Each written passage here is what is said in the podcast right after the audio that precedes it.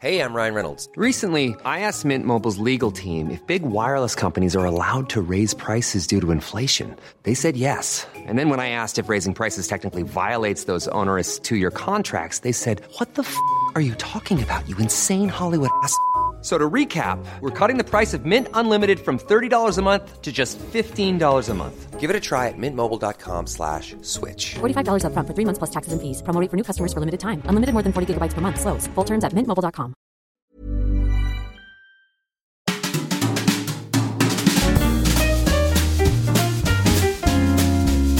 mise à mal. Le couple et autres formes de relations. Et alors je le dis tout de suite, pour cet épisode j'étais un petit peu bouleversé parce que j'étais en déplacement à Bruxelles, donc j'ai commencé de but en blanc sans exposer le cliché que je voulais qu'on mette à mal. Et en fait il est double. Le premier c'est que évidemment aucun homme ne veut se mettre en couple parce que c'est synonyme d'enfermement, mais c'est un cliché, la réalité est un petit peu plus nuancée.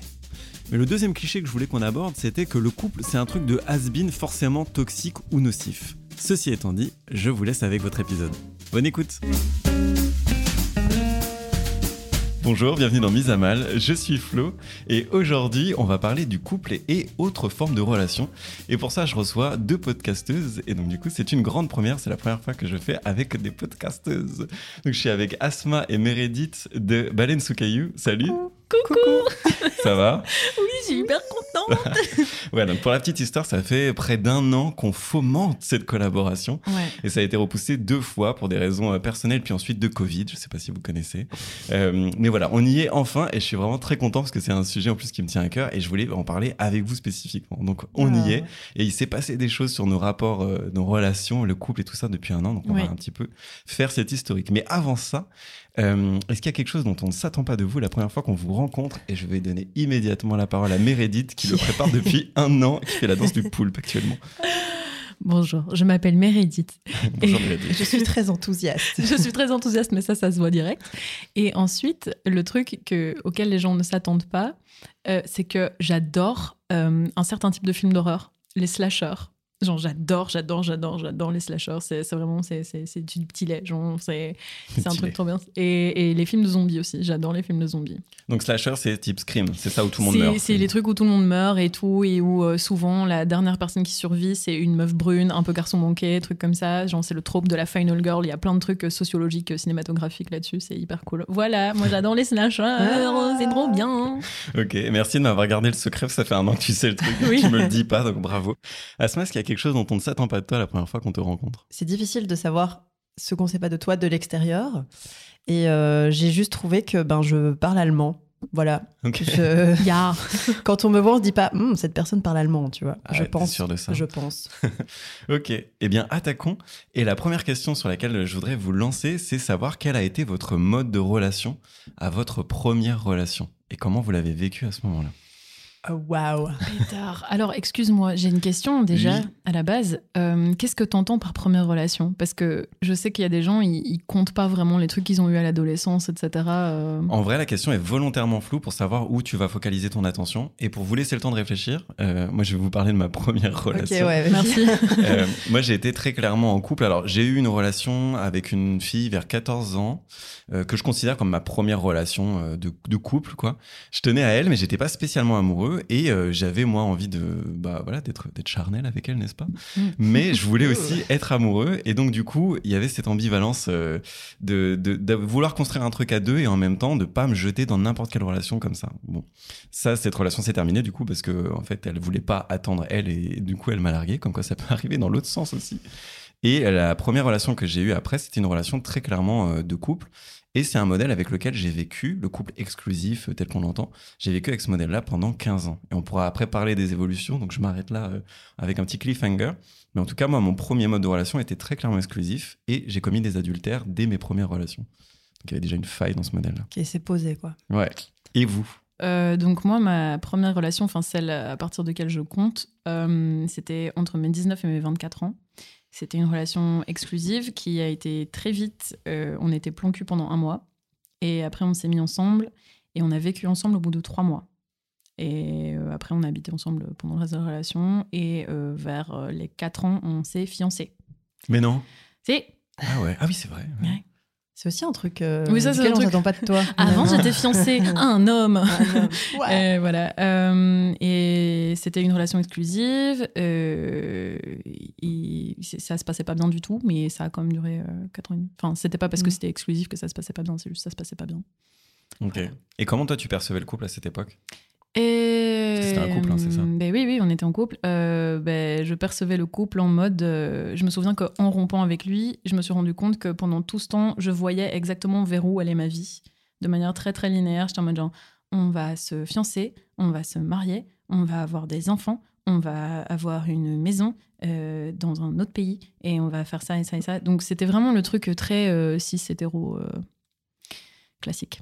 Donc, des, des cases à cocher quoi. C'était des cases à cocher et un ordre dans lequel faire les choses. ouais. Et toi tu te sentais bien vis-à-vis de ça? Enfin, tu- Comment tu ou tu réfléchissais peut-être même pas Ah, oh, waouh. Euh, mais je pense que euh, c'est vers euh, la quatrième année que j'ai commencé un peu à me dire est-ce que ça me convient? Parce que je me suis rendu compte que j'étais bisexuelle à ce moment-là. Euh, lui, il l'a pas bien pris. Et j'étais là, on va avoir un problème. Je me suis fait, on va avoir un problème. En fait, ça ne m'allait pas de me dire euh, que, déjà c'était pas bien reçu et que j'allais rester euh, là-dedans. Et je pense que ouais, vers, euh, vers la fin, je commençais un peu à me dire genre, est-ce que ceci me convient? Est-ce que c'est OK pour moi de me dire que de mes 19 euh, jusqu'à forever, en fait, je vais rester avec ce gars alors qu'en fait, j'ai un peu rien vécu dans la vie? Enfin, je veux dire, je faisais plus grand-chose, je sortais pas spécialement, je faisais pas la fête, je voyageais pas euh, beaucoup euh, autrement qu'avec lui, etc. Je faisais plus vraiment de choses pour moi-même. En fait, je n'avais pas ma vie à moi, j'avais que notre vie à nous et j'avais pas ma vie à moi. C'est important ce que tu as dit de dire euh, j'ai l'impression d'avoir rien vécu dans ma vie. Moi, j'ai eu ce truc-là, mais à répétition. Donc, euh, parce que là, tu étais jeune, donc on peut se dire, ok, c'est que jeune. Moi, je l'ai encore eu euh, récemment, enfin, tu vois, avant la trentaine, de me dire, bah non, je peux pas m'enterrer dans un couple parce qu'il faut que je vive des trucs et tout ça. Aujourd'hui, moi, il y a eu un chiffre de me dire, mais en fait, je peux vivre des trucs en couple aussi. Je sais Ouais. pas pourquoi on. Enfin, moi, j'avais compartimenté de genre, si je suis avec quelqu'un, c'est fini de vivre. euh, il y aura plus de nouvelles expériences, il y a plus d'ouverture, il y a plus de. Je Mhm. sais pas pourquoi on a eu ce filtre-là dans la tête, quoi. J'ai j'ai une pote qui dit qu'elle aime pas le terme couple libre que pour les couples qui sont en relation ouverte. Parce qu'elle dit, nous, on est en relation monogame, mais on est très libre. Ouais. On a chacun notre vie, on fait chacun des choses, etc. Et j'aime beaucoup cette vision du couple et je suis très d'accord avec elle parce que je trouve que c'est important quand tu es en couple, euh, surtout en couple euh, conventionnel, entre guillemets, euh, fermé, quoi, hermétique, Tupperware, comme tu veux, et genre euh, de, de te dire, en fait, nous ne sommes pas un binôme. Genre, je suis... En fait, il y a trois personnes dans la relation. Il y a toi, il y a l'autre personne et il y a vous. L'association de vous. Ouais, et euh, c'est très juste. Moi, je suis d'accord avec ce truc de relation libre. Moi, ce qui me fait euh, vriller, c'est le terme de relation ouverte, et je l'ai fait. hein, donc, on pourra en parler. Et j'étais trop fier de dire ouais, je suis dans une relation ouverte, parce que ça fait plus classe de dire ça qu'une relation fermée. Mais aujourd'hui, je me dis si je suis dans une relation monogame de couple classique, exclusif, euh, je suis dans une relation extrêmement ouverte. Juste, je suis très ouvert sur une personne. Et en fait, cette personne-là, pour moi, c'est un univers entier, et je suis ravi d'être ouvert sur elle. Mais vraiment, et je dis pas ça pour être poète. hein. Je me suis rendu compte de ça récemment. Non, je veux dire, c'est pas du tout fermé et j'aurais jamais assez d'une vie pour connaître cette personne-là. Donc c'est très très ouvert comme Je suis relation. hyper d'accord avec toi. Mais on se, tient, beau. on se tient tous la main. Euh, ok. Et toi, Asma, c'était quoi du coup ton premier euh, mode de relation? Euh, ben, c'est un peu comme vous. En fait, en y réfléchissant, j'avais d'abord euh, écrit euh, ma première copine justement quand j'étais en Allemagne, en oubliant tout à fait qu'avant ça, j'étais sortie trois semaines avec un mec. Euh, bah, pour les, enfin, les auditorices de mise à mal ne le savent sûrement pas, mais euh, j'ai des relations avec des femmes. Euh, mais j'ai essayé aussi euh, ce, ce, ce modèle-là J'ai avant. essayé. Euh, J'avais quoi? 17 ans, je crois 16 ou 17 ans T'avais 17 ans, je pense. avais 17. Euh, et en fait, c'est un mec euh, que j'ai rencontré. Ça me fait très bizarre de dire ça. C'est un mec que j'ai rencontré euh, à une soirée de Nouvel An. On s'est pécho, mais juste s'embrasser, quoi. Et on s'est revus après. Et là, on a. Enfin, voilà, je vais pas aller dans les détails, mais voilà. Et puis, on est sortis ensemble pendant trois semaines. Et puis, après trois semaines, je me suis rendu compte qu'en fait, ça, ça m'intéressait pas. J'étais là, il y avait un truc qui n'allait pas, quoi. Et, euh, et donc, je pense que j'ai jamais été vraiment dans les carcans, genre le couple hétéro, euh, enfin normal, enfin normal, on s'entend. Euh, puisque ben, juste après ça, ben, j'ai en fait commencé directement à relationner avec des femmes. Donc, forcément, le modèle du couple classique n'a jamais été le mien vraiment. Et après ça, bah, du coup, j'ai rencontré ma première copine quand j'étais en Allemagne et que j'avais 18 ans. Ok. Et tu t'es mis dans quel mode euh, de relation Mais elle couple aussi. Ouais. Mais c'est toujours. euh, Enfin, tu vois, quand c'est ta première copine, elle, elle était pas out à ses parents. Enfin, forcément, c'est pas un schéma classique où, où tout roule, euh, tout roule forcément, malheureusement. Euh, et donc, oui, on était en couple, mais un peu caché. euh, on était dans la même école. Moi, j'étais pas dans ma famille, j'étais dans ma famille d'accueil. Et donc, tu vois, c'était toujours un peu, euh, un peu compliqué. Donc, il y a eu beaucoup de, beaucoup de tensions, mais aussi beaucoup de bons moments. Et, euh, et en fait, cette relation, elle s'est terminée bah, parce qu'on était obligés, parce que je suis partie Ouais, après un an. Et donc, euh, on a essayé un peu de, de- de tenir le truc pendant quelques mois, mais très vite, à 18 ans, t'as pas forcément la thune pour tout le temps faire des allers-retours jusque euh, en Bavière. Et, euh, et donc, voilà, ça, c'était ma première relation. Mais qui m'a fait découvrir, enfin, c'était la première pierre à l'édifice du reste, quoi. Ouais. Et c'est quoi, du coup, que t'as. Enfin, qu'est-ce que, quelle conclusion t'as tiré de cette première expérience de couple, toi? Qu'est-ce qui t'a.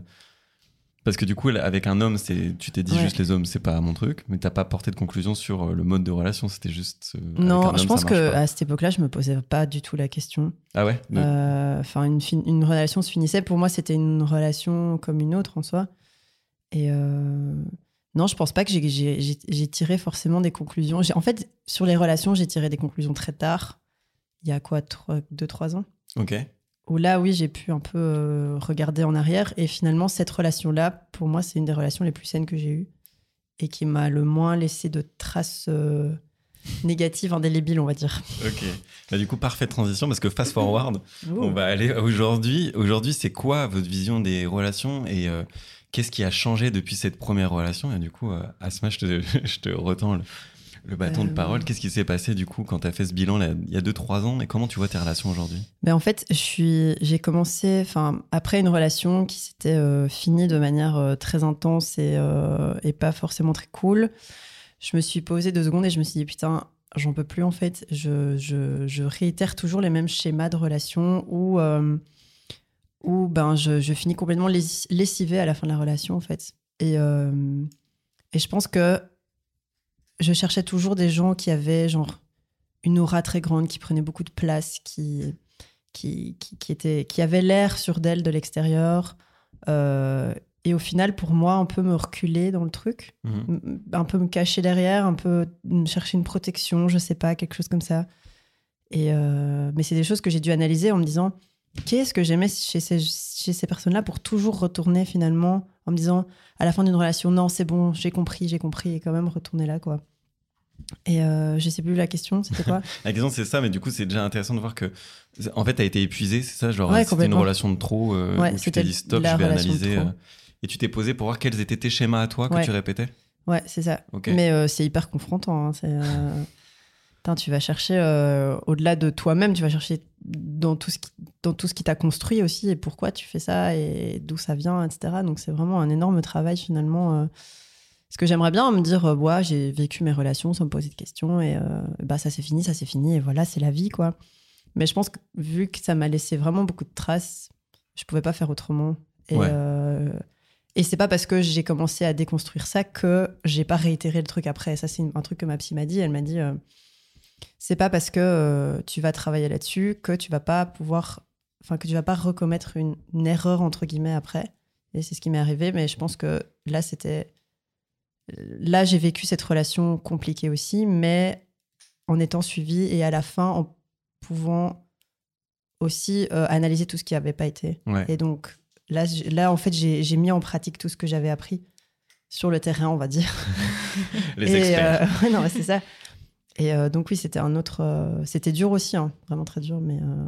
Mais voilà, je pense que je pourrais plus jamais relationner comme j'ai relationné avant. Je pense que tu as dit un truc important. Tu disais à chaque fin de relation, je disais j'ai compris, j'ai compris, et tu Mm. retournes dans des schémas. Le danger de mon expérience, hein, c'est quand on commence à dire j'ai compris. C'est vraiment, moi, c'est un warning chez moi de me dire ah, mais j'ai compris, c'est comme ça. En fait, Mais j'ai compris tout seul, non T'as pas Oui, compris en fait. Pas non. compris. En fait, t'as remarqué peut-être Ouais, ouais, quelque chose, ça, mais ouais. t'as vraiment pas compris.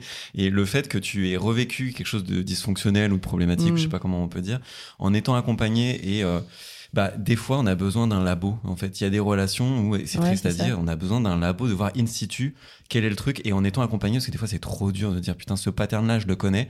et qui était quelqu'un qui te dit va jusqu'au bout en fait. Tu le vis et moi ce que je vis dans mes relations, c'est de voir ok j'ai compris des trucs, des peurs d'attachement, des machins, des trucs. Sauf quand tu le prends en pleine gueule et que tu perds tes moyens et que tu te mets à faire des crises d'angoisse à des trucs, Non, c'est l'enfer. bah c'est là où faut que t'ailles et en fait c'est peut-être la dernière fois. Et t'as dit un autre truc important, c'est que t'es allé à la limite de l'insupportable. Et je pense qu'il faut en arriver à là, même si c'est dommage et j'espère qu'on puisse faire autrement. Mais moi dans mon expérience ça s'est confirmé aussi. De dire qu'à un moment la balance, de dire je ne peux plus supporter ce truc-là, il faut que je change. Ouais, Moi, je- des fois, je m'en veux un peu de me dire j'aurais aimé réagir avant, et je me demande si c'est possible en fait. Non. Non Conclusion, Meredith. Je me non. souviens, mais elle me disait tout le temps, c'est que t'as pas compris en fait. Mais ça va parce que je vivais la même chose. hein, Ouais. tu vois. Ouais. Mais tu retournais quand même dedans. Et en fait, un, sch- un, un schéma que je répétais tout le temps, c'était de l'amour passionnel. Le, le, la personne, tu la vois et c'est euh, le feu de Dieu et c'est genre hyper intense pendant quelques mois. Et en fait, tu vois rien. Genre, t'as un filtre rose sur les yeux et des red flags, il y en a. Pour moi, je suis convaincue que les red flags qui vont survenir par la suite, ils sont là dès le début. Mais tu, choisis de cool. pas les voir ou tu les trouves, tu dis, bon, ça va, c'est pas pour une fois. Et en fait, au fur et à mesure du temps, que les choses s'accumulent, etc. Et en fait, tu dis, ah putain, je l'avais vu, je le savais, j'aurais dû réagir comme ça, je l'ai pas fait parce que j'avais peur de perdre la personne ou je sais pas quoi. Enfin. Et ouais, pour moi, les red flags, ils sont là dès le début. Ouais, et du coup, euh, rouge sur rose, parce que t'avais un Mm. c'est filtre rose et ça n'aide pas. Il y a un petit chat qui miaule. Oui, il y a mon chat, je suis hyper désolée, à chaque fois, elle fait ça. je vais lui ouvrir et on va être tranquille.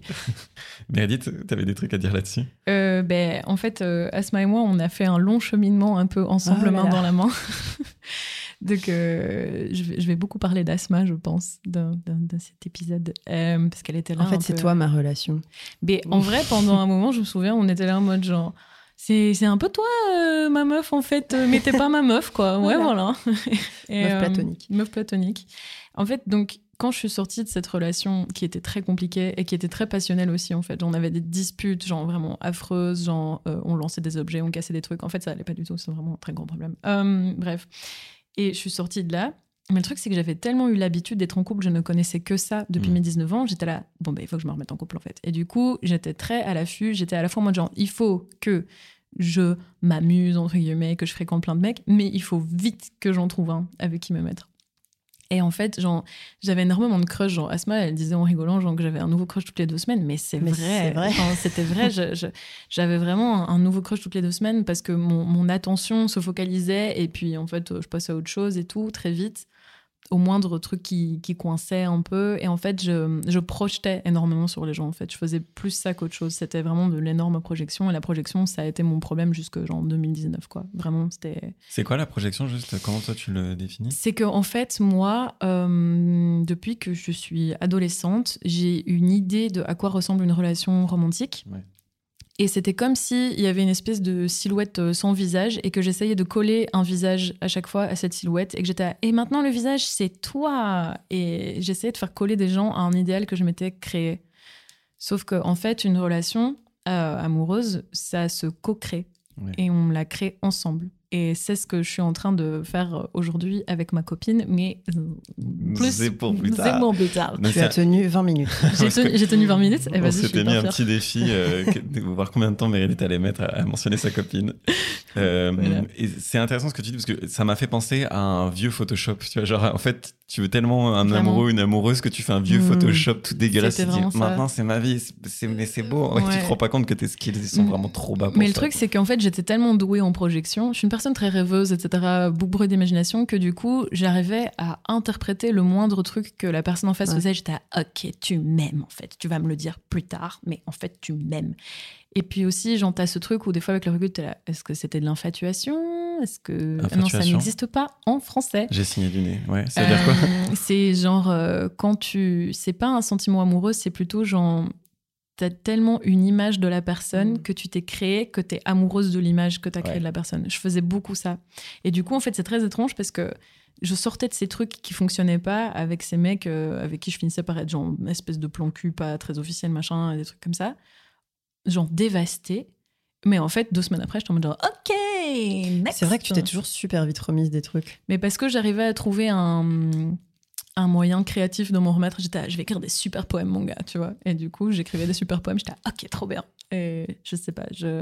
Ouais. Mais après un certain rythme, genre vraiment, pendant deux ans, c'était, c'était épuisant. C'était épuisant. J'avais, je, je ne vivais qu'à travers le prisme des mecs. Je n'existais que à travers ça. Je ne me valorisais qu'à travers ça. C'était hyper fatigant. Et aussi, j'avais ce truc hyper euh, étrange où d'un côté, je voulais absolument me remettre en couple, mais de l'autre, je voulais pas parce que j'étais là en mode genre, mais en fait là, ça fait trop longtemps que je l'ai pas été et je sais pas si j'y arriverai de nouveau. C'était vraiment très étrange. Et aussi, je me disais, est-ce que le problème de ma relation longue euh, avec mon ex, c'était moi en relation ou est-ce que c'était l'association de lui et moi? Et le truc, Mhm. c'est que vu que j'avais eu une seule relation, je savais pas euh, dire comment moi j'étais en relation euh, officielle, quoi, entre guillemets. Et, euh, et j'avais ce cycle. Et genre vraiment, Asma et moi, on était toutes les deux en train de mater nos cycles en se tenant la main en mode genre, ça va aller. et genre, euh, et on les répétait tout le temps. Et on savait qu'on était en train de le faire. Et on était là, bon, ok, on sait qu'on n'a pas compris. Bon, ben voilà. Et, Sur euh, le moment, vous saviez que vous répétiez des. Oui, on savait qu'on était en au train de le de faire. toi. On le savait. Tu le sais. En fait, on le savait avec un tout petit peu de recul, genre deux semaines de recul, Mais tu tu vois. dis toujours, ah, ça va changer. Voilà. La personne va changer. Ouais, La alors, relation va Je changer. vais changer la personne. Je vais changer, je vais changer la Je personne. vais ça, changer la ouais. personne. Et en fait, euh, du coup, pendant. À partir de 2019, ça allait un peu mieux. Mais j'avais toujours des relations euh, pas, pas vraiment officielles. Et du coup, j'ai testé un peu des nouvelles façons de relationner. Il y avait des fois où ça m'allait, cette idée d'ouverture, entre guillemets, de, de- fréquenter plusieurs personnes. Euh, mais même si c'était des gens dont j'étais pas amoureuse, ça coinçait toujours au bout d'un moment. Je- j'aimais pas, j'aimais pas ce truc. Et aussi, je pense que j'essayais d'avoir des relations dites ouvertes pour me prouver un peu un truc. Moi, là, je suis déconstruite en tant que guillemets, j'ai pigé le truc, moi, je suis chill, moi, je suis cool. Et en fait, euh, je suis pas moins féministe ou moins euh, sympa ou je ne sais pas quoi parce que je préfère être en relation monogame. C'est pas grave en fait. Juste moi, ça ne me va pas. Euh, J'ai pas envie de fréquenter d'autres gens. J'ai pas envie que la personne dont je suis amoureuse fréquente d'autres gens. Et voilà, en fait, c'est tout. C'est pas grave. Mais du coup, j'ai un peu testé ça. Et en fait, en même temps, je faisais les mêmes schémas et je m'intéressais tout le temps avec, à des gens avec qui je savais que ça allait pas marcher. Quoi. Je savais que ça allait pas marcher. Après, je me pose plusieurs questions avec le recul. Est-ce que c'était parce que je m'acharnais à faire en sorte que ça fonctionne avec les hommes parce que je niais le fait que les femmes, enfin, en fait, les gens, peu importe leur genre, m'intéressaient aussi? Ou est-ce que euh, j'étais juste euh, pas prête, en fait, à me mettre dans, dans un vrai truc Donc, euh, ce schéma-là, je pige toujours pas exactement pourquoi je le faisais, mais je me souviens que j'avais le déclic de mon schéma tous les six mois. Tous les six mois, je faisais Asma.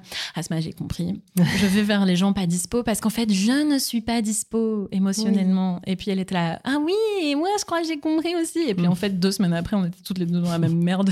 enfin, voilà quoi. Mon thérapeute m'avait dit toute leçon non apprise te sera resservie. Voilà. Bah, c'est tellement vrai. Et c'est vraiment, ça. vraiment Ouais. vrai. Euh, et il y a plein de trucs sur lesquels je voudrais euh, rebondir déjà, Vas-y. Meredith. Euh, sur l'infatuation, je crois que ça existe en français parce que c'est un mot que j'ai déjà entendu. Mais je me demande si on n'en a pas discuté, toi Ah, c'est peut-être toi alors qui me l'a dit. ok, bon, en tout cas, euh, c'est intéressant de cette idée de, de plaquer euh, un fantasme sur euh, quelqu'un. Je voudrais revenir sur un truc qui est que moi j'ai longtemps cru que les conflits c'était le signe précurseur de la fin. On n'est pas fait pour s'entendre, on s'engueule, du coup c'est la merde. En réalité, et toutes mes relations ont changé depuis que j'ai compris ça, un conflit, c'est une bonne nouvelle s'il se résout, évidemment. Mais un conflit, c'est la confrontation de deux valeurs pour voir si on peut faire un compromis. Et c'est aussi la confrontation entre le réel et le fantasme. Et en fait, le moment où tu commences à te... Alors, conflit, non, peut-être conflit, c'est trop violent, mais la confrontation dans un couple est hyper importante. Mais c'est la communication. La communication, mais aussi confronter, c'est-à-dire confronter, vraiment se mettre front à front. Tu vois, il y a un truc un petit peu... euh, faut y aller, faut aller au contact. Euh, conflit, euh, on entend la violence dedans, donc c'est peut-être pas la peine d'aller là-dessus. Mais le fait de rendre réel un peu des trucs, euh, bah, de poser ses limites, de voir les- celles qu'on peut accepter ou pas, ce moment de négociation, alors oui, ça peut mener à une brisure, et en même temps, si c'est pas la relation qui vous allait, c'est tant mieux, mais ça peut mener aussi à des compromis, et si les deux compromis euh, vont, tu vois, c'est enfin, c'est une bonne nouvelle. Je voulais juste rappeler ça, parce que moi j'ai longtemps abandonné mes relations à ce stade-là, qui est le stade d'après la passion, du coup, qui est en fait, moi aussi j'étais très passionnel, parce que, où on va, le fuego et tout, qui est en fait du fantasme euh, pur, quoi. Tu, vraiment, tu obliges la personne, c'est très dictatorial, tu obliges la personne à répondre à ton fantasme, et dès que ça se passe plus bien, bah, c'est des conflits, et j'arrivais pas à dépasser ça. Euh, et donc ça m'amène au deuxième point, tu disais changer la personne. Ça, c'est un truc qui est hyper dur aussi à faire. Dès lors que vous pensez que vous avez besoin de changer quelqu'un, vous ne l'aimez pas. Je sais que je vais être un peu radical. Non, j'aimais l'image des gens. Ouais, Ouais, c'est voilà. Enfin, c'est- ou te- euh, comment tu aurais voulu qu'elle soit Mm. Oui, c'est pour ça. répondre à tes attentes. Et c'est extrêmement violent. Et il y a quelque chose qu'on peut changer dans la vie, et il n'y en a qu'une seule, c'est soi-même. Donc savoir si toi, la personne, elle est comme ça, est-ce que tu es prêt, toi, à changer pour accepter comme elle est? Et si la réponse est non, stop. Mm. Ne- ou alors parle-en et vois si la personne elle est ok de voir quelque chose avec toi, mais ne t'attends pas à la changer quoi. Et je dis ça parce que je l'ai beaucoup fait et je pense que c'est encore un schéma que j'ai euh, en moi. Euh, moi, je pense que hum, tant que tu n'as pas travaillé sur toi, tu peux pas aller vers des gens qui te correspondent parce que tu vas aller chercher des gens qui vont un peu combler les failles ou les choses sur lesquelles tu n'as pas bossé ou ouais, qui vont, qui, vont, qui vont te compléter ce que tu n'as pas. Par exemple, moi, j'allais vers les gens qui ont, qui ont l'air d'avoir confiance en elles parce que moi, clairement, j'avais pas confiance en moi. quoi. Hmm. Et je pense que tant que tu travailles pas là-dessus, j'ai dû apprendre à, à- à comprendre ce que moi, quand j'étais toute seule, j'aimais bien faire. Pour pas me dire, enfin là, ça va au-delà des relations. Ce problème-là, c'est où j'avais tout le temps besoin d'être quelque part avec quelqu'un et tout, et j'ai dû bosser sur ça. Et je pense que bah, les relations, ça, ça, ça essayait de combler une partie de, de ce manque que j'avais jamais en fait appris à aller chercher et à me dire. Enfin, avec ma psy, j'ai fait des listes de ce que j'aimais bien faire toute seule. Et maintenant, c'est un truc qui- est devenu euh, automatique, quoi, mais qui n'était pas du tout euh, inné chez moi, quoi. Ouais. Et je me suis souvent posé la question aussi, euh, un peu bateau, de bah, quid du schéma que tu répètes de tes parents aussi? Ouais. Et, et en fait, je me rends compte que moi, le, le seul schéma de relation que j'ai jamais connu depuis que je suis petite, c'est un schéma conflictuel. Un schéma où ma mère a énormément accepté et s'est beaucoup mise en retrait et a beaucoup souffert, etc. Et j'ai l'impression qu'inconsciemment, je me suis mise aussi dans ce genre de relation parce que c'est tout ce que je connais et que c'est le genre de relation qui a une date de péremption et que, et que oui, tu, attends toujours ce moment où l'autre va être va, va se guérir lui-même ou que tu, toi tu vas changer. Enfin, il y a, y a vraiment plein de choses que je me suis, je me suis rendu compte que j'ai répété inconsciemment en fait. Sauver l'autre, c'est quelque chose que, bah, que ma mère n'a pas réussi à faire et que du coup je me suis peut-être donné la mission de réussir à le faire avec quelqu'un d'autre. Enfin, c'est des trucs assez deep en fait. euh. Je vais rebondir Oh là là, ce que on est à au pas. Mais euh, par rapport au fait de passer du temps avec toi-même, etc., genre, Mm. euh, t'habituer à te donner de l'importance Ouais. fait que après quand tu es dans une relation amoureuse, tu continues à te donner de l'importance et à activement avoir du temps avec toi-même et tout parce que ta relation avec toi-même est aussi importante que ta relation avec ton ta partenaire. Genre par exemple, euh, une fois on a eu cette discussion avec ma copine, genre j'étais de super mauvais poil et tout, elle m'a fait mais tu sais ça fait hyper longtemps que t'as pas passé un soir toute seule et j'ai fait ah ouais. Et du coup, j'ai fait un soir toute seule et j'ai regardé des films et pris un bain et en fait, c'est super important de, de encore passer du temps avec toi-même, quoi. Genre, Mm. même quel que soit euh, ton, ton agenda, etc. Enfin, c'est méga important. Et aussi, un autre shift que j'ai eu euh, relationnel, c'est qu'en fait, genre, pendant ces quatre ans et demi à avoir des galères, etc., machin, c'est que je me suis rendu compte qu'en fait, j'arrêtais pas de me dire, ouais, on m'aime pas, on m'aime pas, on m'aime pas. Mais en fait, si, on m'aime de ouf. Ma famille m'aime de dingue, mes amis m'aiment énormément. En fait, c'est juste non, je n'avais pas d'amour romantique, mais j'étais hyper aimée. Et en fait, du coup, ben, j'ai accordé plus d'importance euh, dans, dans une espèce d'échelle d'amour à l'amitié et à me dire, en fait, l'amour romantique n'est pas un but en soi. En fait, c'est juste genre, le bonheur. Il n'est pas au-dessus des but. autres quoi. Et il n'est pas au-dessus des Mm. autres, tu vois, genre, il y a plein de choses dans la vie qui me donnent de l'amour. Et, et en fait, vraiment, à la fin de l'été, j'étais là, ok. Genre, j'avais compris deux trucs. J'avais compris que les mecs, il n'y avait pas que les mecs qui m'intéressaient et que du coup, c'était, j'étais plus ouverte à autre chose. Et aussi, j'étais en train de me dire, mais en fait, ma vie est hyper satisfaisante. J'ai une bonne relation avec moi-même maintenant. J'ai des super relations euh, amicales, euh, familiales, etc si ça se trouve, je serai plus jamais amoureuse et plus personne ne sera jamais amoureux ou amoureuse de moi. Et je serai peut-être plus jamais en relation romantique et c'est pas grave. Mm. Et littéralement, je me suis dit ça. Ma gonze est arrivée en mode genre, hey, tu nous Sorti boire un nuage verre genre.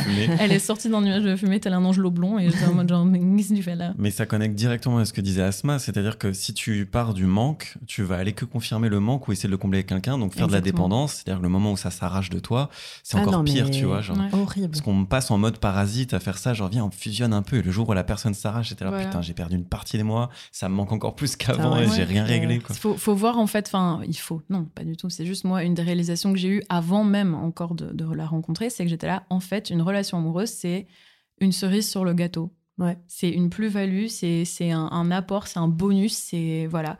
Et, et c'était aussi un truc auquel j'avais réfléchi, parce que toutes ces relations qui n'avaient pas fonctionné, tous ces schémas que j'avais essayés, ces cycles, etc., m'ont moi montré ce que je ne voulais pas pendant tout un temps. Et puis, ça m'a permis de voir ce que je voulais. Et ce que je voulais était très simple. Une cerise sur le gâteau. Et en fait euh, une, une un euh, coéquipière quoi. T'as dit un truc hyper important que j'ai pas fait pendant des années, qui était de savoir ce que tu veux. On sait très bien au bout d'un moment ce qu'on essaie d'éviter, euh, soit chez soi, soit chez les autres, etc.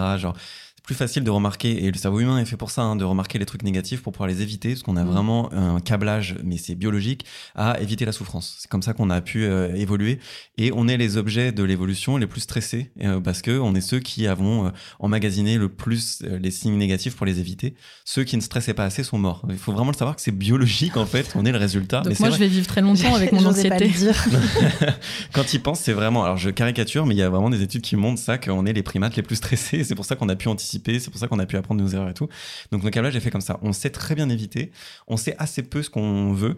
Et c'est vrai que moi, avant, et je reviens à un truc que tu disais tout à l'heure, euh, tu te faisais une idée romantique de ce que tu voulais, c'était un truc un peu projeté, mais même moi, le truc fantasmagorique, je ne me le faisais pas. Il y avait un truc de bah, je vais faire ma vie, mais je n'osais même pas toucher à la, à, la, fantaisie de ce que ça pourrait être avec quelqu'un. Donc, déjà, premier problème, même si ça peut être un souci d'être tout le temps fantasmé. Et récemment, de me dire, mais en fait, je tombe tout le temps en couple. J'ai l'impression que c'est des accidents, mais je suis tout le temps à me mettre en couple. Donc, qu'est-ce qui se passe? En fait, je veux être en couple, qu'est-ce que je veux vraiment?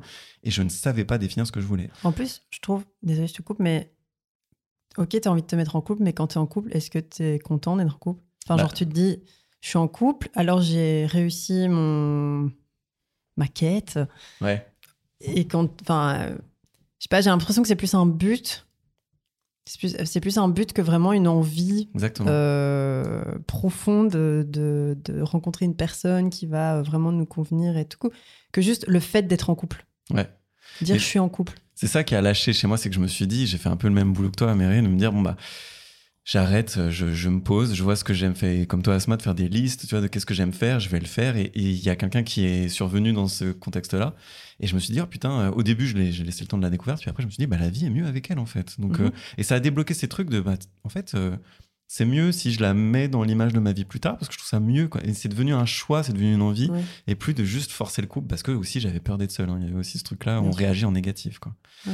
Euh, et juste, je reviens sur le, le- se donner de l'importance. Je pense qu'il y a de ça, et il y a aussi à apprendre ses limites. Euh, moi, j'ai récemment compris euh, que je ne savais pas, mais vraiment encore aujourd'hui, donner mes limites. Je ne sais pas dire non. Et j'ai toujours peur que si je dis non, on va me rejeter, on va m'abandonner et machin. Donc je suis en plein dedans. Mais avoir des limites, ce n'est pas négatif. Et je le dis parce que je l'ai compris très récemment et je le dis, j'ai compris intellectuellement, mais je sais toujours pas le faire. Je le pose si ça peut aider des gens aussi à comprendre ça. Je pense qu'il y a une façon de mettre ses limites. Et que si c'est dans les, dans, les, dans les conflits, les disputes, ça marche pas. Alors que si tu dis à la personne, OK, ça, c'est ma limite, on peut en parler et tout, ce sera beaucoup mieux accueilli et euh, justement, ça pourra faire évoluer la relation.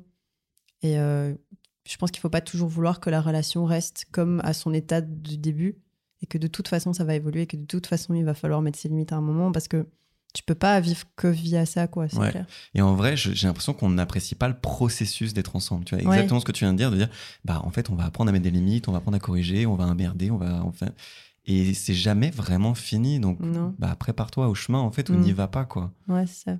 Hmm. C'est pas facile d'être en couple. Enfin, c'est pas. euh, je trouve. Il y a toujours euh, des ajustements à faire euh, au bout d'un moment. Je dis pas que ça vient dès les deux premières semaines, mais je sais pas. Moi, j'ai un peu cette image euh, peut-être euh, désabusée du couple où je me dis en fait euh, un couple qui va tout le temps bien, c'est trop bizarre, quoi. tu vois. Moi, c'est plus facile que ce que j'imaginais. En fait, genre, je pense que c'est possible parce que j'ai passé 4 ans et demi à être célibataire et à avoir des relations pas officielles, etc. Ouais. Mais j'étais en train de me dire, avant de la rencontrer, que j'étais en mode genre, oula, mais enfin, je... tu te souviens, on discutait de ça, j'étais là, genre, mais tu m'imagines un couple un jour? Et toi, tu me regardes, me disais, non, Non, trop genre, bizarre. Ouais, trop bizarre, quoi. Enfin, et, euh, mais en fait, enfin voilà, je veux dire, j'ai de l'anxiété chronique. C'est un, fait sur moi, c'est pas le principal, mais voilà. Et euh, du coup, c'est vrai qu'au au début, j'étais genre, ok, enfin, j'en ai parlé avec ma psy et tout, j'étais c'est vrai que être en couple, ça va être un gros ajustement par rapport à mon anxiété, parce que c'est un gros changement. Et c'est vrai que euh, mais c'est de la nouveauté et que du coup, il y a des configurations dans lesquelles on n'a pas encore été, qui par exemple me stressaient, euh, des trucs à la con. Genre, par exemple, moi, je bois pas quand je suis en soirée. Elle, oui, j'étais là, oui, mais si elle est bourrée, qu'en fait, quand elle est bourrée, ben, elle me saoule. Enfin, qu'est-ce que, tu vois, enfin, des trucs comme ça. Et en fait, toutes les des micro-configurations qui me stressaient, mais à partir du moment où c'est déjà. Alors, elle, elle va rigoler quand elle écoute ça. À partir du moment où c'est déjà un peu pris la tête. Parce que moi, j'aime pas le conflit. Du coup, des fois, il y a un micro-truc. Moi, j'estime que c'était une dispute. Et elle, elle a, bah non, on a discuté. On n'était pas d'accord. Et enfin, voilà. Enfin, mais à partir du moment où on a déjà eu quelques petits conflits, enfin, conflits, ah, je sais même pas quel mot mettre, enfin, désaccord, Ouais. tensions, euh, des trucs comme ça. Ben en fait, ça m'a rassurée parce que j'étais, ben en fait, là, on n'était pas d'accord, ou là, on était de mauvaise humeur, on voulait pas la même chose, euh, on s'est saoulés mutuellement. euh, après, on s'est un peu foutu la paix, puis on s'est expliqué, et ça a été, et personne n'a rompu, et tout va bien. Enfin, Mm. donc je pense que hum, c'est quand même beaucoup plus facile que, que ce que j'avais cru. Et tu as éprouvé ce que je disais tout à l'heure, ces zones de confrontation, qui des fois, en fait, ne sont pas le signe de la fin, mais au contraire, on Ouais, apprend à se connaître aussi dans d'autres configurations. Et Ouais. c'est dans ces moments-là que tu vois si tu aimes vraiment la personne. C'est Ouais. vrai, bah, quand c'est tendu, quand c'est pas. Parce qu'un truc que moi, ça m'apprend, que je sais toujours pas faire, c'est de lâcher le contrôle. C'est vachement facile, en fait, de de- d'être avec soi. Non, c'est pas vraiment facile, mais tu as plus l'impression d'être en contrôle, ne serait-ce que moi, je sais que je rumine beaucoup, donc je suis assez anxieux aussi.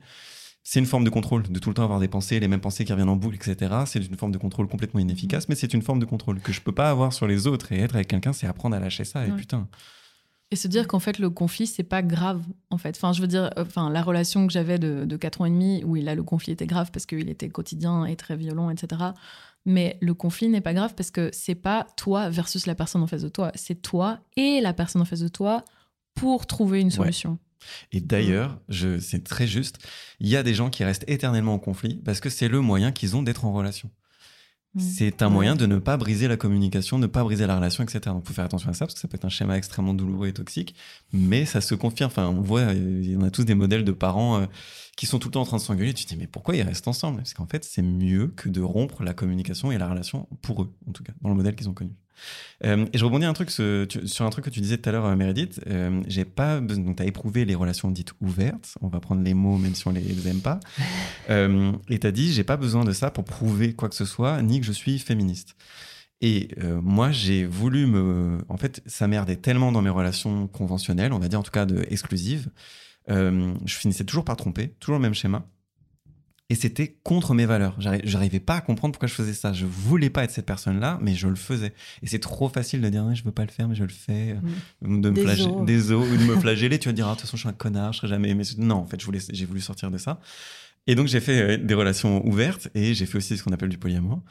Euh, et au début, je me disais, ça marche, euh, c'est plutôt cool, mais il y avait quand même des petites tensions. J'étais pas très à l'aise. euh, bon, jusqu'à ce que dans le polyamour, on réussisse. En fait, moi, je faisais ça pour, en gros, l'adultère est permis. Ce que je jugeais de l'adultère dans des relations exclusives, dans des relations ouvertes et polyamoureuses, c'est permis. En fait, autorise l'autre à le faire.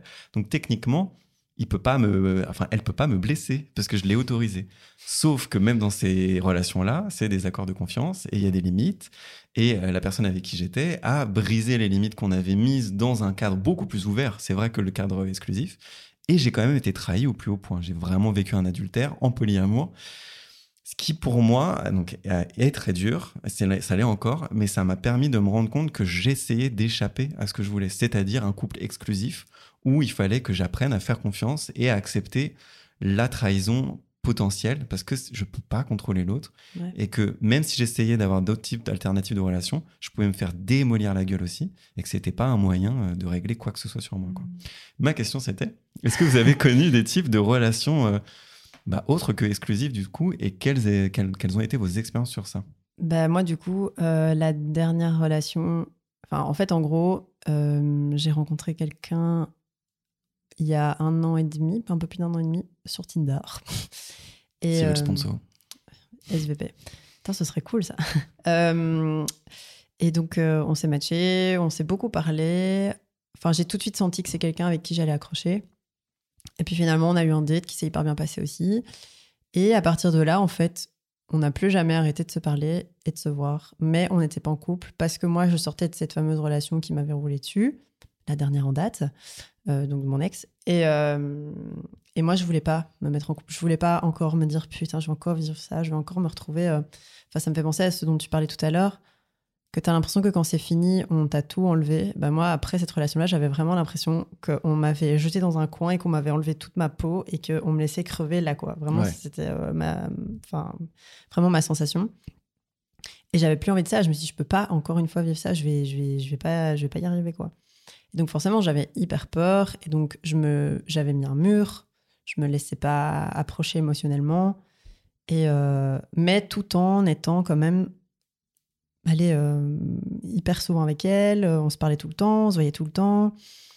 On, on- on vivait une forme de relation exclusive en soi dans la pratique. Bon, en plus, il y avait le Covid, donc euh, forcément, c'est pas le moment où tu rencontres le plus de gens. Et après quelques mois de, relations comme ça, j'ai continué. Je me suis remise sur les réseaux, enfin les, tapis de rencontre. J'ai rencontré quelqu'un.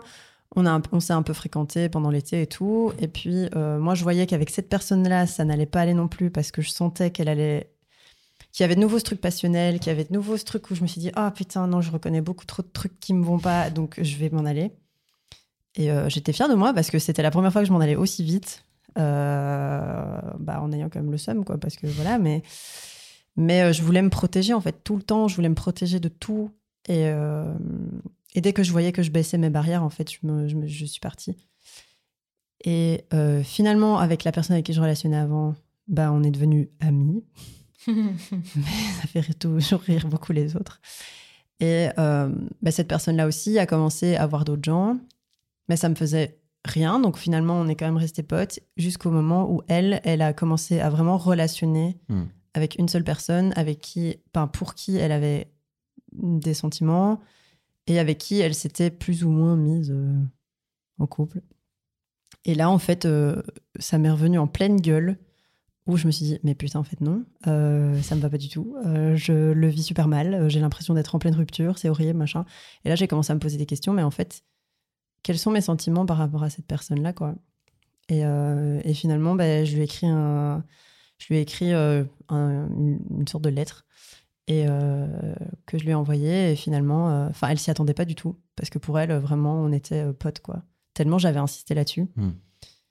Et euh, ben, on en a beaucoup parlé, on a vraiment mis les choses à plat, on, on s'est vraiment demandé si on était sûrs toutes les deux et tout. Et finalement, bah, là, on est en couple depuis. Donc, euh, Bravo. Merci. Et euh, en fait, c'est une personne avec qui j'ai vraiment énormément appris à communiquer. Et ça, c'est aussi un truc que je savais pas faire. Parler de mes émotions, communiquer. Enfin voilà, je j'ai appris et j'apprends toujours plein de choses avec elle. Et elle est pas du tout. Enfin, on- on- je, ne- je ne vis pas du tout ce que j'ai déjà vécu avant. Ce qui est parfois très perturbant. hein, parce Oui, que parce que tu c'est pas ce que je euh, connais. à et- zéro, quoi. Mais tu sors de Ouais. ta zone de confort mais je- relationnel. ouais, tout à fait. Ouais, parce qu'il n'y a pas eu cette passion dès le début. Et du coup, moi, comme, je pense aussi que comme il n'y avait pas eu la passion dès le début, je, le- je ne le, je ne l'associais pas à de l'amour. Parce que pour moi, l'amour sans passion, je le disais avant, hein, l'amour sans passion, ça n'existe pas. Ouais. Et c'est marrant de voir que tu as lâché euh, tes patterns dysfonctionnels en même temps que tu as lâché des croyances où tu pensais que c'était ça l'amour. Tu vois, il y a Ouais. peut-être un moment où il faut sortir et tenter des trucs. Il y avait ce truc au début où j'étais là, je vais tenter quelque chose de complètement nouveau, en fait, polyamour, on va tenter tout. Et le fait de devoir réinventer, je me suis laissé complètement surprendre parce que Mhm. c'était vraiment l'amour. Parce que j'étais jamais allé dans cette zone-là avant, quoi. Oui. Donc, Mais ce qui est logique, parce que quand, au bout d'un moment, tu affirmes que tu en as marre d'être tout le temps dans tes patterns, il y a un moment, faut que tu essayes autre chose, parce que bon, tu vas pas recommencer euh, ad vitam aeternam et payer encore euh, 14 ans de psy et refaire la même chose, quoi. C'est un peu débile. Ouais, il faut arrêter euh, de creuser le même sillon, quoi. Voilà. Même si c'est celui que tu associes par réflexe à ça. Je voulais juste rebondir sur un truc, c'est que euh, moi, les, dans les périodes où j'étais célibataire, célibataire, c'est-à-dire où je fréquentais personne, je me disais toujours que en théorie, j'étais ouais, en théorie, j'aimerais bien que ma prochaine relation soit un truc ouvert, machin et tout. Et puis j'avais des demi-relations, donc non officielles et tout, qui étaient ouvertes euh, parce que pas officielles et tout. Et ça m'allait parce que je m'adaptais un peu à la personne en face, mais j'étais toujours un peu en mode Hmm, j'aime pas, j'aime pas trop. Et, et je, je pense que c'était, oui, c'était à la fois, donc comme je disais tout à l'heure, pour me prouver un truc, mais aussi à la fois pour au final ne pas vraiment être rejetée, quoi. Parce que si je restais ouverte et dispo et ouverte à l'ouverture et tout, bah, j'allais, je préférais avoir un truc bancal que n'avoir rien du tout. Ce qui en fait est complètement pourri. et euh, je, me, je me suis rendu compte aussi avec le recul que les, les meilleures périodes que j'ai vécues euh, dans ces, dans ces moments-là, c'était les moments de fin, en fait, ouais, où euh, je fréquentais personne. Genre, c'était très dur pendant quelques semaines. Et après, je kiffais personne, j'avais des crushs sur personne, et j'étais juste en relation avec moi-même, mais à 100%. Et ça, c'était vraiment, c'était mes meilleurs moments, quoi. Mais ils étaient rares parce que après, tout d'un Mm. coup, j'étais, oh, Et c'est intéressant ce que tu dis sur l'entre-deux, parce que moi, je l'ai vécu, a posteriori, je l'ai analysé comme ça. Je pensais que j'étais en relation libre parce que c'était vraiment, ou polyamour, parce que je pensais vraiment que c'était moi. Tu vois, je me disais, mais je suis fait pour aller avec plusieurs personnes. Je suis quelqu'un de curieux dans la vie, même dans mes journées, elles sont jamais pareilles. Je fais plein de trucs et tout. Mm. Je me dis, je vais faire pareil en amour. Et vraiment, vraiment, j'étais convaincu. Et... Mais en fait, à faire cette, cette espèce de demi-mesure, euh, je sais que j'ai fait souffrir des gens parce que du coup, euh, au bout d'un moment, mais c'est en fait qu'est-ce qu'on fait? Ou alors est-ce que vraiment on acte ce flou-là avec des règles? Et moi j'étais là, non, les règles c'est pas bien, faut rester dans un truc ouvert et tout. Et euh, le fait d'avoir vécu la douleur que c'est que quelqu'un qui profite d'un espèce de trou juridique dans votre relation euh, non définie, je me suis dit, enfin, moi je sais que je suis très dur et peut-être j'en reviendrai, mais je suis très dur avec ces modes de relation-là parce que moi ça m'a fait de la peine.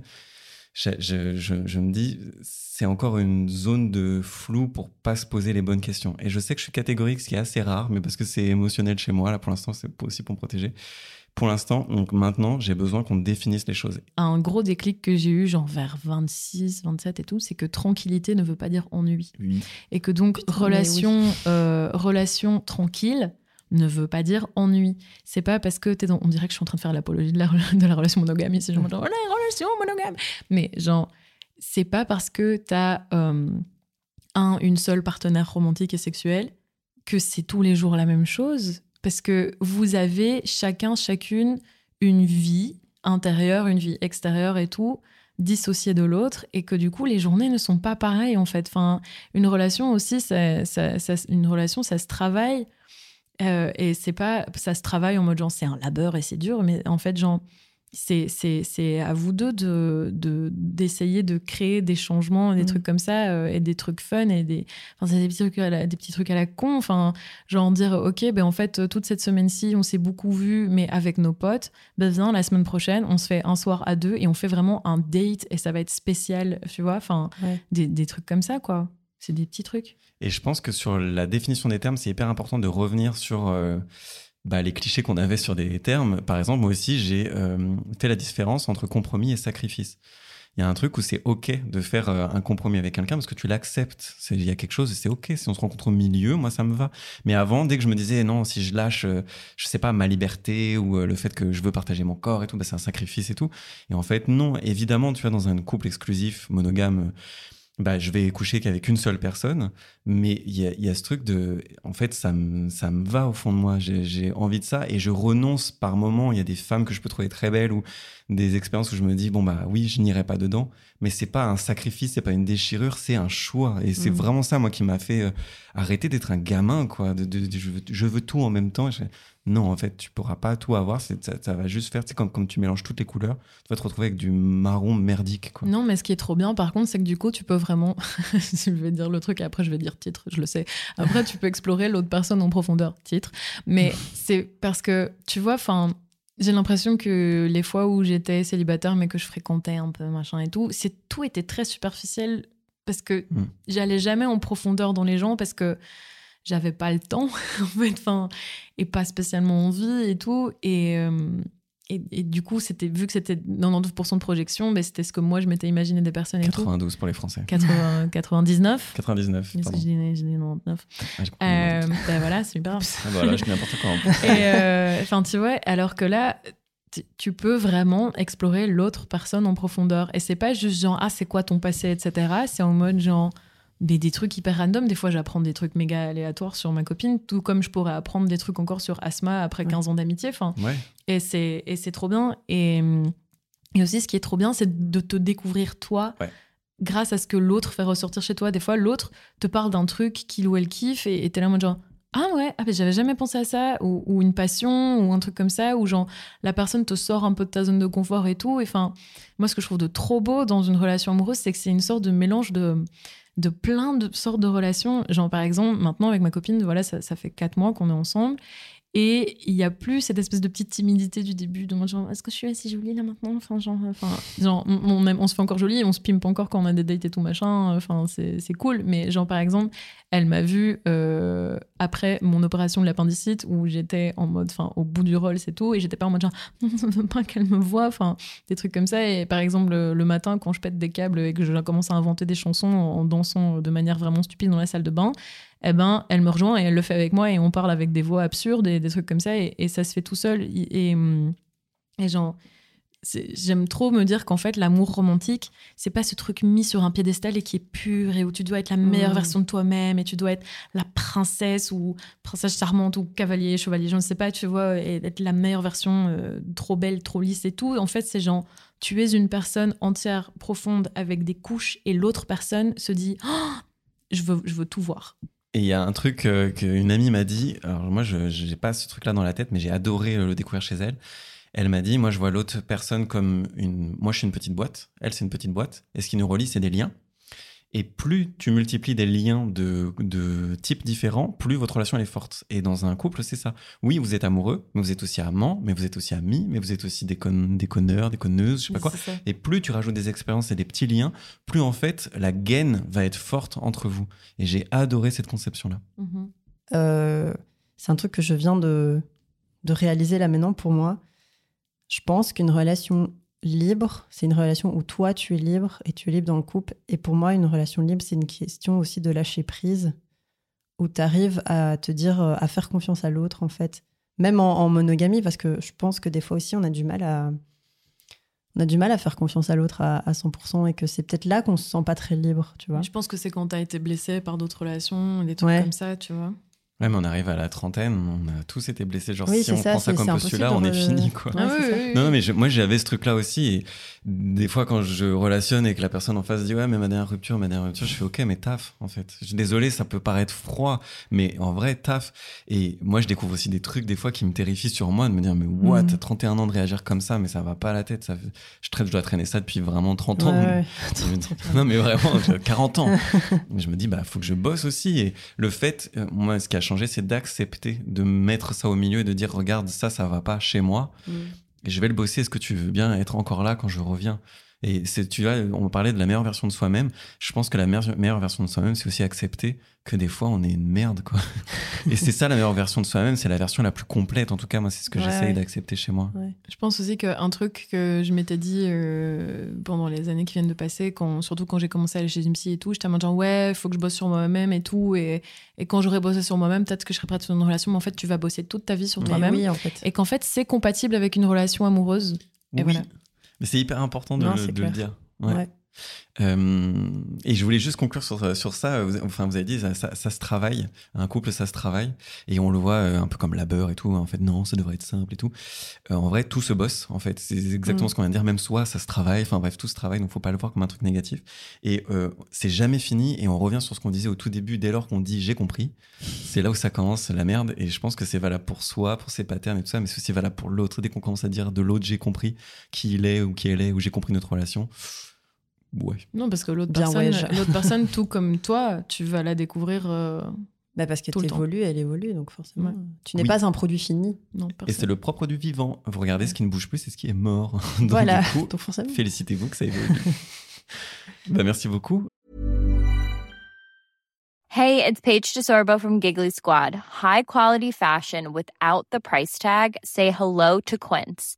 I'm snagging high-end essentials like cozy cashmere sweaters, sleek leather jackets, fine jewelry, and so much more. With Quince being 50 to 80% less than similar brands.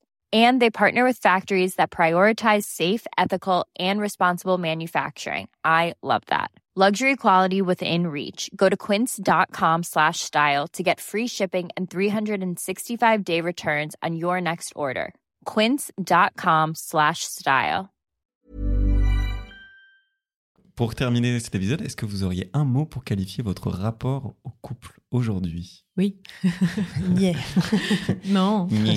Non. Enfin, niais, oui, bien sûr, mais euh, équipe. Genre, je- ouais, je la, je la vois vraiment comme ma, ma partenaire euh, genre, la- de- de- dans la vie, enfin, partenaire coéquipière. euh, j'ai j'ai envie de, de continuer à, faire mes trucs et à être moi-même, etc. Et je veux qu'elle, elle continue à faire ses trucs, à être elle-même, mais j'aime trop le, le fait qu'on soit en train de construire des choses ensemble et qu'on s'épaule et tout, et que c'est parfois pour des tout petits trucs, genre il y a l'une qui est de mauvais poil pour un truc, et puis l'autre là, genre ok, mais vas-y, tu veux qu'on en parle et tout, et puis on en parle, et puis l'autre est moins de mauvais poil parce que l'autre lui a montré une perspective, ou juste. euh, Enfin voilà, c'est comme genre on a fait une collab podcast avec elle, enfin tu vois, Mhm. des, des trucs comme ça, euh, enfin c'est. Ouais, c'est équipe quoi. Moi, Ouais. ma meuf, elle est dans Baleine sous caillou. En plus, équipe, tu crèves. Népotisme. Une équipe dans une équipe, c'est C'est ça, c'est beau. Et toi, Asma? Euh, moi, le premier mot qui m'est venu, c'est ajustement. Ok. Euh, parce que par rapport à tout ce que j'ai déjà dit, euh, pour moi, c'est pas, c'est pas le couple, c'est pas quelque chose de figé. Et c'est un truc sur lequel euh, il faut, il faudrait, il faut toujours bosser et s'ajuster et communiquer. Et, parce qu'il y, a- aussi tellement d'événements en dehors du couple. Enfin, le couple c'est, est toujours aussi genre influencé par ce qui se passe autour et, et des choses qui s'injectent à l'intérieur et tout. Et donc, il faut pouvoir s'ajuster. Je crois que c'est une vraie capacité à développer, Mm. euh, la, ca- la capacité à ajuster. C'est très juste. Et moi, je dirais aimer. Donc, du coup, euh, hyper simple. Mais je, on a parlé de ça tout à l'heure. Et je pense qu'il faut aussi apprendre à être aimé. euh, Mm. Et apprendre à aimer l'autre. Enfin, il y a vraiment, il y a tellement, dans un mot, il y a tellement de configurations, même à deux. Tu sais, c'est comme un, c'est comme si tu avais un espèce de, de, de- de code secret, mais juste à deux chiffres. Mais en vrai, il y a déjà tellement de combinaisons avec ça. Euh, et la clé, c'est d'aimer. Et ça a l'air con, mais c'est. Oui, tu veux rebondir? Mais ouais, non, mais parce que tu parlais d'aimer, etc. et, et de, de s'ajuster. Enfin, on fait un mix entre aimer, s'ajuster et tout. Et en fait, c'est. euh, J'en discutais hier euh, dans la cuisine avec Arthur. et j'ai dit, euh, j'ai l'impression qu'elle me voit et que je la vois. Tu vois Et en fait, je pense que c'est aussi ça. C'est par exemple être prêt à s'ajuster de manière quotidienne, rien que pour des trucs, euh, voilà, t'as un imprévu, ou des trucs comme ça. Et, ou alors ce dont ton partenaire avait besoin hier ne sera pas la même chose Mhm. aujourd'hui, juste parce qu'il y a un changement mineur, tu vois, juste parce que sa journée était mauvaise et qu'en fait, quand cette personne passe une mauvaise journée, il faut qu'il, elle soit seule. Enfin, tous des trucs comme ça. Ouais, et c'est ça. Et parce que t'aimes l'autre et parce que tu vois l'autre le plus possible dans son entièreté, ben, tu tu t'adaptes, en fait, tu t'ajustes. Et euh, Flo, tu disais un truc qui m'a vraiment hyper fort interpellé, c'est arriver à être aimé. Et ça, c'est aussi un truc que j'ai dû apprendre à faire. Punaise, genre, je me rends compte en fait avec par rapport à mes ex et tout, j'avais un peu ce côté genre, waouh, je suis l'élu, cette personne même, cette personne, elle est vraiment beaucoup trop cool, mais elle m'a quand même choisi moi. Et euh, je trouvais ça incroyable d'être aimée par cette personne-là et je me sentais trop chanceuse. Et donc, à mon avis, j'ai accepté des choses que je n'aurais pas acceptées d'une autre personne, enfin d'autres personnes. Ouais, Donc, euh, ouais. On l'oublie aussi, on pense qu'à donner et tout ça, il faut Ouais. apprendre à recevoir. Voilà, j'apprends aussi ça en ce moment. Et c'est intéressant juste ce que vous disiez sur le fait de bah, quand on se voit, c'est nouveau. Moi, j'apprends à cultiver ce truc de la page blanche, c'est que la personne que je vais voir n'est pas la personne que j'ai laissée euh, il y a même il y a une heure ou il y a deux jours ou quoi. Et on revient toujours sur ce truc de euh, laisser tomber le j'ai compris quoi. Mm. Super. Bah, merci beaucoup en tout cas d'avoir fait cet Ben, épisode. Merci. Merci. Enfin, j'ai envie de d'un dire. an. Et puis euh, et puis voilà, on refera on refera d'autres collabs euh, si Oui. vous êtes contente. Quand on viendra à Paris, tiens. Oui, On va venez. faire l'inverse. Voilà, on fera- Boire des mimosas à Paris à 10 euros le mimosa en terrasse. Oui. On les fera nous même. aime Paris, aime. J'aime Paris. Mais est-ce Euh, que Paris même Bon, tiens, bah voilà, on retombe dessus. Apprends à nous aimer, Paris, ok. Euh, bah, merci beaucoup. Et puis, euh, chers applaudisseurs, je vous fais des, des bisous et je vous applaudis avec le cœur. Nous aussi, on vous applaudit. Je vous les placer. Oui. Il n'y a pas de bêtisier pour cet épisode. On a rigolé, mais pas suffisamment pour que je le compile dans un joyeux bêtisier. C'est pas grave. Je vous invite quand même à mettre 5 étoiles à mise à mal si vous avez apprécié l'épisode et que vous voulez soutenir l'émission. Vous pouvez le faire sur Apple Podcast, mais aussi sur Spotify maintenant. Donc clic, clic, clic, allez mettre toutes ces étoiles. C'est un mélange de rappeur et de petite vieille comme voix. Voilà, merci beaucoup en tout cas et je vous fais des bisous.